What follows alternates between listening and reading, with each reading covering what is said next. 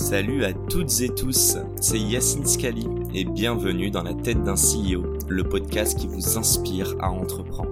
Je vous propose tous les lundis une conversation authentique avec des entrepreneurs et des figures hyper inspirantes pour, je l'espère, vous permettre à votre tour de réaliser tous vos projets et impacter notre société positivement. N'hésitez pas à vous abonner au podcast et nous dire ce que vous en pensez en commentaire. Sans plus attendre, je vous souhaite un excellent épisode. Et c'était quoi les, euh, c'est quoi les, les modèles que vous aviez dans le textile, euh, enfin on pourrait pas t'apporter la mode euh, de euh, start-up Ouais. euh, qui ont trouvé leur product market fit?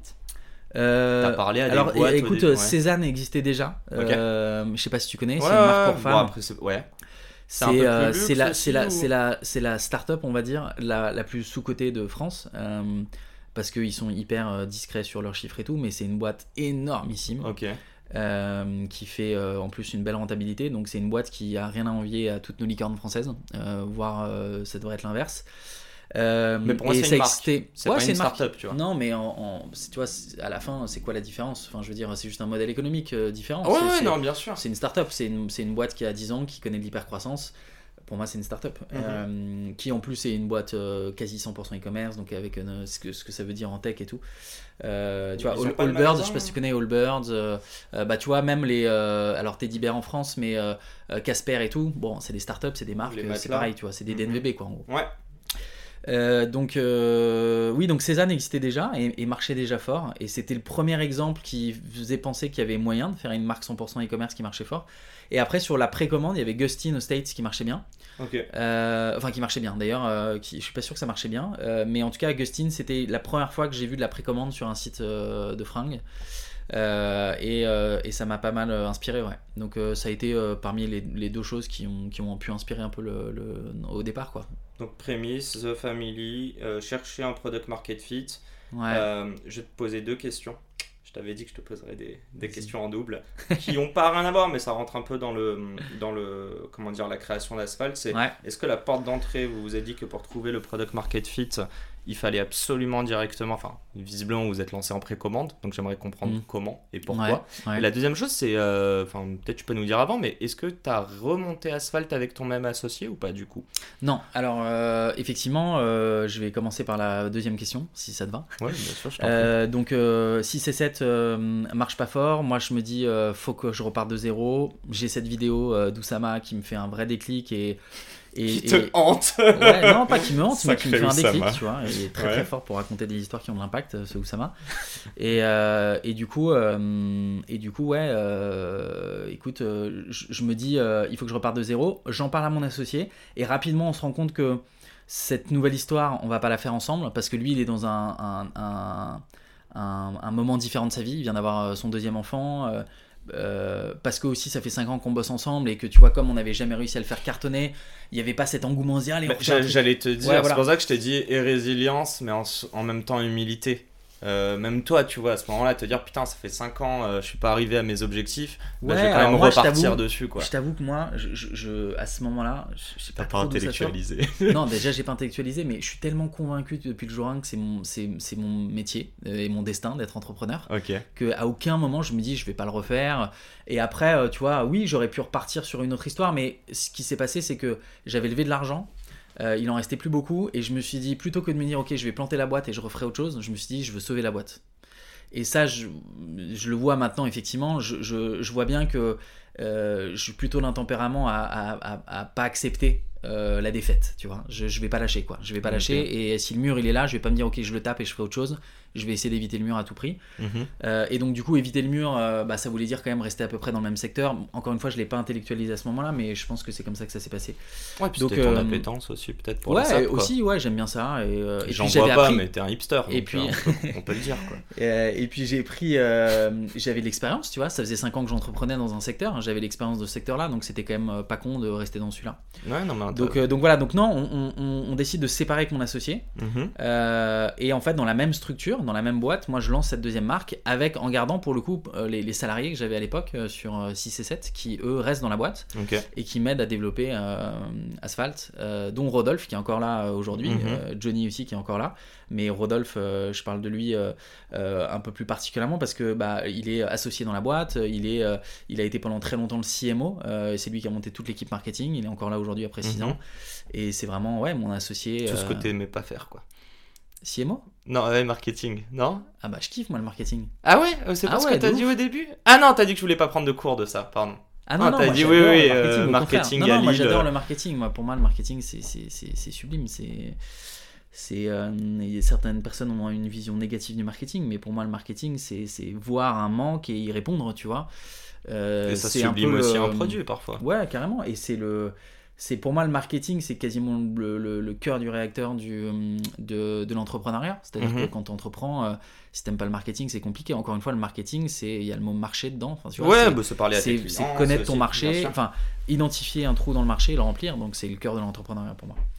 Et, et je te réembraye un peu sur la, ma première question, mais du coup qui sera la deuxième. Euh, ouais, à quel moment vous vous êtes dit que... En fait, je, pense que c'est ce que tu disais au début. Dis-moi si je me trompe, c'est les planètes qui s'alignent. Mhm. Donc c'est pas juste rentrer sur de la précommande, c'est aussi euh, l'image de marque que tu vas installer, Mhm. euh, la communication, euh, l'expérience achat, etc. C'est quand même un putain de pari. Enfin, disons-le, même pour toi Mhm. à l'époque, te dire. et puis moi, je te le dis, trois mois. en fait, ce que je trouve dingue, d'ailleurs, je vais brander comme ça, c'est comment tu as réussi à convaincre des gens Mhm. à l'heure où on ne veut plus attendre plus de trois jours pour avoir notre SAP. Ouais. Tu leur dis, oh, ok, je t'offre 20 euros ou 30 50 euros sur ce truc parce que tu le prends en précommande, t'as un discount. Ouais, ouais. Par contre, tu le reçois dans trois mois. Quoi. Et ouf, hein. bizarrement, quand on le reçoit, on est tout excité. euh, Encore plus, peut-être. C'est clair. Bah écoute, en tout cas, euh, ce que je peux dire, c'est que effectivement, ce qu'on a fait sur Asphalt, c'est qu'on a fait euh, l'exact opposé de ce que j'avais fait sur 6 et 7. C'est-à-dire qu'au lieu d'aller parler à des pros du secteur, puisque pour le coup, en plus, j'en avais autour de moi et tout, je suis allé parler à des clients. On est allé parler à des clients. On s'est dit, dès le départ, on s'est dit, ok, nous, on veut être euh, euh, le cœur de la cible de cette marque. Ok. Euh, et du coup, euh, et ça c'était un, déjà une différence avec 6 et 7 où on, vendait des produits de très, très bonne qualité fabriqués en Italie, mais comme il y avait beaucoup d'intermédiaires, ils étaient vendus très cher au client final. Donc en fait, j'étais moi-même pas client de ma marque. C'était un problème quand même, tu vois. Tu gérais pas toute la chaîne de logistique et de prod du coup de A à Z On, non, on sous-traitait la prod et ensuite on avait des revendeurs mais qui te prennent la moitié de la valeur. Ouais, donc en fait, bien. t'as beaucoup d'intermédiaires. Donc en fait, un- un- dans un système classique, quand un pull vaut 20 euros à produire, il, il coûte 100 euros pour un client final. Dans un modèle à l'asphalte, quand il coûte 20 euros à produire, il coûte plutôt 50 euros pour un client final. Tu vois, c'est ça à peu près l'ordre de grandeur. C'est deux fois moins cher. Donc, euh, on part du client, on, se dit, c'est nous le client, et on va aller parler à d'autres gars comme nous, et on va leur demander qu'est-ce qu'ils veulent dans la SAP. Et donc, on a commencé tout de suite avec ce truc de questionnaire, au début un peu en off, et, donc on est, allé parler à des clients, et on s'est dit, bah voilà, euh, on a, on a co-construit avec eux le positionnement de la marque, en fait, tu vois. Et on s'est dit, bah, on a validé le fait que les mecs, ils voulaient euh, des fringues simples, mais des fringues qui durent dans le temps, et des fringues qui soient pas trop rush. Euh, et du coup, après, on s'est dit, ok, comment on fait ça? Et c'est là où il a fallu se dire, ok, bah, il faut qu'on on trouve un modèle économique qui rende cette équation possible, parce qu'en fait, de base, elle est pas possible. Tu, tu peux pas faire de la qualité pas chère quand tu as un modèle de distribution normal. Donc là, on s'est dit, ok, c'est quoi le modèle de distribution?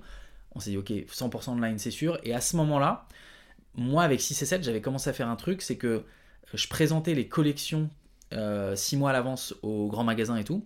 Et en fait, euh, les grands magasins, ils achetaient du coup à 50% de la valeur. Donc en fait, ils t'achetaient ton pull 50 euros, ils le revendaient 100. Euh, et j'ai commencé du coup en parallèle à présenter aussi ces collections 6 mois à l'avance à des potes en leur disant bah, si tu veux l'acheter 50 balles comme le bon marché, vas-y achète-le maintenant et t'attends 6 mois. Et en fait ça marchait. Les gens attendaient 6 mois. Mais attends, là, sans t'en rendre compte, c'est que c'est la précommande déjà? Là c'est de la précommande avec 6 et 7. C'était déjà juste un proto comme aujourd'hui sur le En fait, site. j'avais un catalogue et tout qui était à la base pour du B2B, tu vois, pour les revendeurs. Et en fait, je le présentais aussi à des potes. Et en fait, ça a commencé à marcher et tout. Et je me suis dit, attends, mais si les gens sont prêts à attendre 6 mois avec un vieux catalogue, je, leur envoyais un lien vers une cagnotte Litchi, c'était à la rage de ouf. Ça marchait bien. Je me suis dit, mais c'est sûr que si je fais un modèle qui est, qui est- Trois qui est- mois, qui est, qui foutu comme chill, ça, quoi. ouais, trois mois, c'est rien. Et surtout, si je fais un site bien foutu Ouais. et tout, bah, ça peut marcher. Et donc, du coup, c'est là qu'on se dit, on se fait une conviction sur, allez, euh, on tente la précommande. Ouais. C'est magnifique comme modèle économique, il n'y a pas de surproduction, euh, il n'y a pas de stock, pas d'intermédiaire, une beauté, euh, une beauté incroyable. Et du coup, euh, on, fait, on fait le pari que ça va marcher. Et C'est ouf, c'est ouf parce que euh, c'est heureusement que j'ai posé cette question, hein, parce que je pensais qu'en fait, au Paris, tu t'es lancé sur Asphalt en non, on a fait, précommande, des, mais on a fait fait, des tests. ouais, non, Ouais. mais même avant sur 6 et 7, En fait, t'as quitté 6 et 7, t'avais déjà full idée dans ta tête de qu'est-ce qu'allait ressembler. Ouais, euh, ouais, grave. Non, mais c'était. En fait, alors, si tu veux, on avait commencé à, à- à- à faire ce- ces petits tests-là, mais à l'époque, on ne pensait pas que c'était des tests. C'était juste des trucs de. On, on- Ouais. on balançait à des potes et tout. Et au moment où je me dis, attends, la précommande intéressant et tout, là, je me dis, ok. Euh, Asphalt, c'est une, juste une idée. Par contre, j'ai 6 et 7 entre les mains. Et du coup, là, je commence à faire, un- pour le coup, un test à, à- à plus grande échelle de cette histoire de catalogue. Je fais un groupe Facebook dans lequel euh, on rajoute euh, 50 potes et on dit à chaque pote, tu rajoutes 50 potes. Et du coup, ce groupe se retrouve avec, je sais plus, 2000 ou personnes.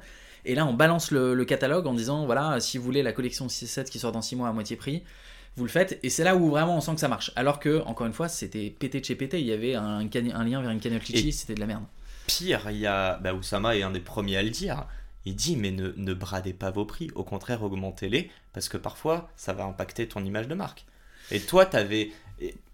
C'est un peu une question, mais Ouais. t'avais pas peur que vendre un produit à 50% du prix? Bon, c'est tes potes. Si, non, mais pour la marque 6 et 7, si tu veux, c'était pas bon. Ouais, mais en vrai, pour moi, pour le test asphalte, c'était une super opportunité. Mais pour une marque, c'était pas ouf de dire euh, je te brade à moitié prix alors que derrière, je vais te le vendre.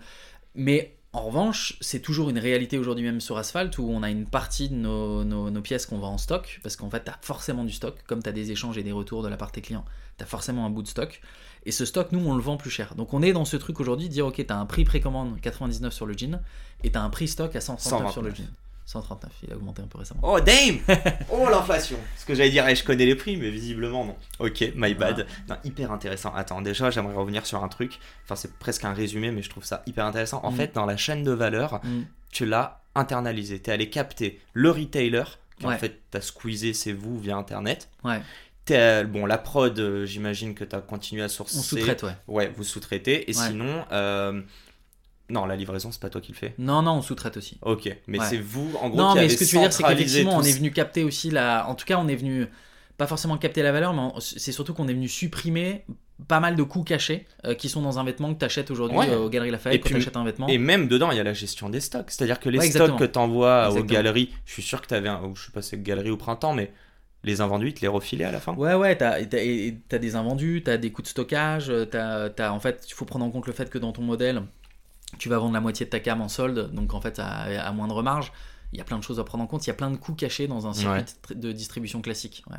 Euh, question toute bête, si on avance un petit peu, est-ce qu'il y a des choses qui ont changé entre les débuts d'Asphalt et aujourd'hui? Euh, Typiquement, tu nous l'as dit un petit peu, au tout début, vous faisiez que de la précommande ou vous aviez déjà un tout petit peu de stock? Dès le début, le modèle c'est stock préco, euh, mais préco 90% et stock 10%. Et ça évolue un peu, ça, j'imagine? Non, ça, Ah, toujours un tout petit peu, ça a augmenté vraiment un tout petit peu. Euh, et euh, en fait, ce qui se passe, c'est que quand tu, quand tu, si je prévends euh, 2000 pulls Mhm. euh, et que tu t'attends 3 mois et que tu le reçois, il est trop petit. Il faut quand même que moi j'en ai genre 5-10% en plus parce que si tu veux échanger de taille, je vais pas dire attends si jamais il y en a un qui revient c'est ok. Là t'imagines le, le, le- c'est Ouais. horrible comme expérience donc c'est pas possible. Donc en fait nous on fait un peu de surproduction genre 5%. Mhm. Et ensuite, dans les 2000, tu en as aussi euh, 3, 4, 5% en fonction de la typologie de produit qui vont. Le Annuler, pull va pas leur aller, ouais, ils vont Oh, faire un retour. Donc en fait, à la fin, on a environ 10% de stock supplémentaire. Et ce stock, il faut bien l'écouler. Et nous, on l'écoule effectivement euh, plus cher. Donc à qui est particulier. 129. Ah, c'est Ouais. drôle, ok, d'accord. Parce que moi, en fait, c'est débile, mais j'aurais pensé que tu le lançais. Et dis-moi, hein, est-ce que c'est pas le meilleur moyen aussi de valider un produit sur un marché que de le lancer en précommande Et d'ailleurs, je le dis hein, pour tous ceux qui veulent aller voir, on voit le nombre de personnes qui ont précommandé ce produit et qui augmente de minute en minute. Donc, tu sais, toi, t'es là, tu regardes ton, ton jean. Au début, tu dis est-ce que je l'achète? À la fin, t'es plus genre ok, c'est laquelle des couleurs que je veux en premier? Bon, et pour la petite histoire que je racontais au début, j'avais acheté le, le, le jean ultime, le Stone, je pense, Ouais, je ouais. voulais un délavé. Ouais. Et, euh, et le problème, c'est que je suis petit apparemment. Donc, tu te souviens ce que je t'ai dit au téléphone? Je t'ai dit, moi je fais du 30-30, et vous c'était du 30-34, euh, quelque chose comme ça. Mais tu Une- peux le faire raccourcir, tu sais. Ouais, mais pareil chez Uniqlo, je, te... bah, je peux te montrer, j'ai genre 4 pantalons que je porte plus, donc j'arrête de faire ça. En gros, quand tu sais, il est tapered en Ouais, dessous. ouais, ouais. Du coup, Bah, il est plus droit. Il est. Et Non, en plus, moi j'ai les jambes arquées, bref. Ouais, ouais, ouais. Ok, je J'avoue que pour les jeans, pour le moment, je suis chez Bah, Edwin. le, le jean, mais, le euh, jean, écoute, c'est le, produit sur lequel il y a le plus d'échanges et de retours. C'est- le produit qu'on vend le plus. C'est voilà. Mais euh, Ah, dans le basique, pour moi, c'est. euh, bah, c'est the produit, tu Ouais, vois, le ouais, jean. c'est clair. Mais c'est le produit le plus dur parce qu'en plus, nous, on a fait le choix d'un- d'une toile de denim qui est hyper raide. Euh, c'est du vois, 14 ou 18 Ouais, c'est du 14 os, donc c'est hyper épais et tout. Enfin, tu vois, c'est vraiment connais, hein. pour que ça soit durable. Bah ouais, je Eh vois ça. ouais. Euh, c'est de la toile coup, japonaise ou full. C'est toile japonaise Allez, et avec ouais, le liseré rouge Exactement, selvage. Ah ouais, tiens, t'as- lu nos articles, toi Non, j'ai juste digué pendant, mais genre littéralement, hein, je peux te dire. euh, donc c'est quoi les autres? Il y a Bonne Gueule, il y a Ouais. euh, comment il s'appelle? Moi j'avais acheté Bonne sur gueule, ils ont fait beaucoup, Jeans. beaucoup d'articles. Donc, euh, Ouais non mais en fait je parle carrément des les top 10 des, des jeans bruts. Je Ouais, les connais presque tous quoi du coup. Donc voilà, n'allez pas chez APC les amis. Fermons la parenthèse. non mais tiens, j'ai envie de te poser cette question. Ouais, APC, Ami, Har- Ouais. Harmonie, ouais. euh, bref des marques qui font des très beaux produits esthétiquement, mais qui sont pas forcément connues pour leur qualité. T'en penses quoi toi de ces marques? Bah, c'est des modèles économiques qui sont complètement différents. C'est des Euh, marques, ouais, classiques. C'est voilà, des marques plus classiques dans la distribution et tout. Et du coup, c'est autre chose. C'est-à-dire que nous, en gros, on aime bien dire qu'on n'est pas une marque de mode, on est une marque de vêtements. Donc en fait, nous, notre job, c'est d'habiller des gens. euh, tu vois, c'est pas d'habiller des pointards ou des gens qui sont fans de mode. Moi, mon job, à la fin, c'est de botter le cul de la fast fashion et de Uniqlo, Zara et tout. Moi, mon, but, c'est que les gens aillent moins pas- chez Uniqlo, tu vois. C'est pas que les gens aillent moins chez Ami. Ami, APC et tout, c'est des propositions de valeur qui sont différentes. Évidemment qu'il y a des produits qui sont en commun. Mais la proposition de valeur de ces marques-là, c'est on est une putain de marque de créateurs, on a des designers de ouf, on apporte vraiment des produits, des pièces uniques et tout. C'est pas notre job. Et, euh, et nous, on n'est pas des créateurs, Mhm. on est des, f- des, des, des- des concepteurs de vêtements, tu vois. Euh, Il y a un côté plus euh, terre à terre dans ce qu'on fait, je pense. Et pour le grand public, pas de niche forcément. Ouais, et nous, notre, c'est notre, but, hein, c'est d'être ultra mainstream en fait. Mon jean, il est à 99 euros. Un jean Levis, c'est 100 balles. C'est le même prix, quoi. C'est même plus. Euh, mais- Il y a combien de Français qui portent du Levis? Donc en fait, moi, c'est ça mon ambition, c'est d'être aussi porté que Levis un jour, tu vois. Ok. Moi, tous mes Levi's, je les ai achetés aux US. Ouais. 40 dollars, mec. Genre, vraiment, quand je vois ça en France, 120 euros, je suis en mode mec. Ouais, ça a vachement augmenté en plus. Ah ouais, alors franchement, moi, je te le dis, hein, moi je lâche 100 balles dans un jean, bah, c'est mon Edwin ou. C'est un beau jean pour moi. Tu vois ce que je veux Mm. dire? Je le garde longtemps et je sais qu'en plus, un brut va. Ouais, ouais, carrément. Bon bref, on va pas parler trop de mode parce que sinon on va embêter les, euh, nos, nos auditeurs si on avance un petit peu. Et c'est la fin de cet épisode. Si cet épisode vous a plu, n'hésitez pas à nous soutenir en nous mettant 5 étoiles sur les plateformes, en vous abonnant évidemment et en nous laissant des commentaires. C'est hâte de vous retrouver la semaine prochaine. Ciao